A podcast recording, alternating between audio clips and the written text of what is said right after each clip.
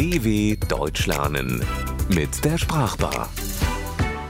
Die Endlichkeit des Seins. Von Geburt an ist es klar, das Leben wird einmal enden. Die deutsche Sprache ist dabei ein Spiegelbild des Umgangs in der Gesellschaft mit dem Thema. Sie umschreibt und beschönigt, ist manchmal aber auch derb und direkt.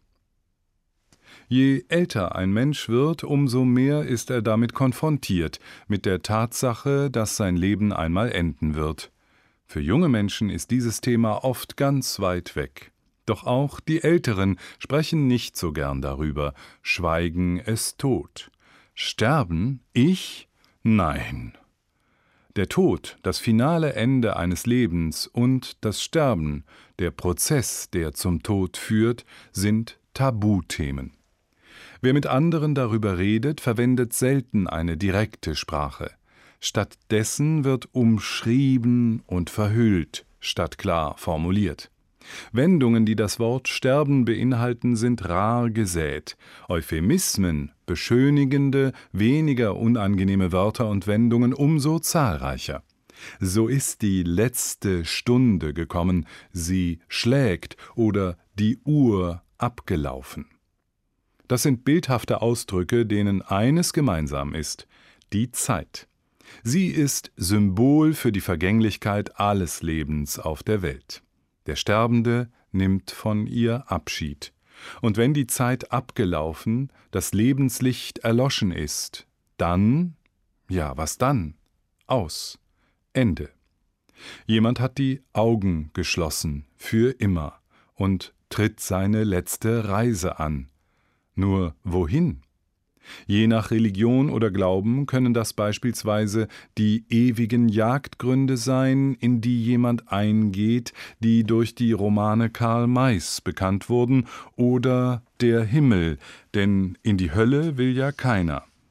Die Buddhisten hoffen darauf, irgendwann den Kreislauf des Wiedergeborenwerdens zu durchbrechen und endlich ins Nirvana einzugehen. Wer in den letzten Zügen liegt, also merkt, dass er die letzten Atemzüge tut, es bald mit ihm zu Ende geht, kann sein bisheriges Leben überdenken, sofern er geistig noch dazu in der Lage ist. Manch einer hat allerdings gar keine Zeit, sich Gedanken über das Sterben zu machen, denn er wird urplötzlich aus dem Leben gerissen. Von einem Moment zum nächsten ist alles aus der Lebensfaden ist abgeschnitten. Und das kann irgendwann, irgendwo sein, auf einem Flug, während eines Café- oder Disco-Besuchs, im Straßenverkehr oder zu Hause vor dem Fernseher.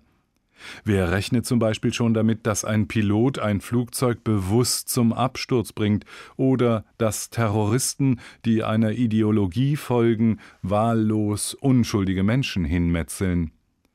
Die Art und Weise, wie jemand ums Leben kommt, ist höchst verschieden. Und da ist sie, die Standardwendung der Nachrichtensprache, das Synonym für plötzliches Sterben.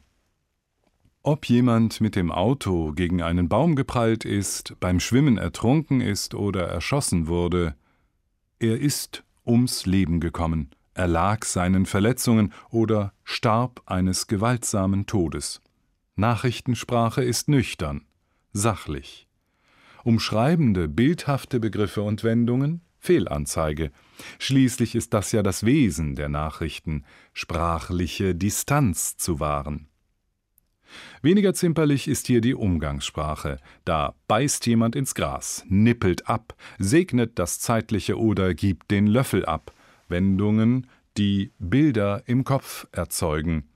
Wer ins Gras gebissen hat, liegt, wie ein im Kampf gefallener Soldat mit dem Gesicht nach unten auf dem Boden. Wer keinen Löffel mehr hat, dem fehlt ein wichtiger Teil des Essbestecks. Jemand kann auch hops gehen oder draufgehen, wenn er auf Mahnungen, vorsichtig zu sein, nicht hört. Eher derb sind Begriffe wie krepieren, verrecken oder abkratzen. Wer solche Wörter benutzt, hat in der Regel wenig übrig für eine sterbende oder verstorbene Kreatur, egal ob Mensch oder Tier. Gefühlsmäßige Begleiter des Tabuthemas sind unter anderem Abschied, Trauer, Kummer, Schmerz, Tränen, Hilflosigkeit, Ohnmacht. Aber auch Wut, Hass, Ärger auf der einen, Freude, Liebe und große Dankbarkeit auf der anderen Seite.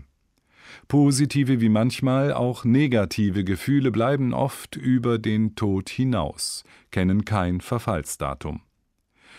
Aber auch Gefühle können sterben, sterben ab, erfrieren wie Gliedmaßen, die nicht mehr durchblutet sind, wie Pflanzen, die keine Nahrung mehr bekommen oder geschädigt sind. Fehlende Liebe, Verletzungen, Enttäuschungen können Gründe sein. Mancher geht dann im übertragenen Sinn ein wie eine Primel, stirbt innerlich ab. Die Fachsprache kennt dafür den Begriff der Depression.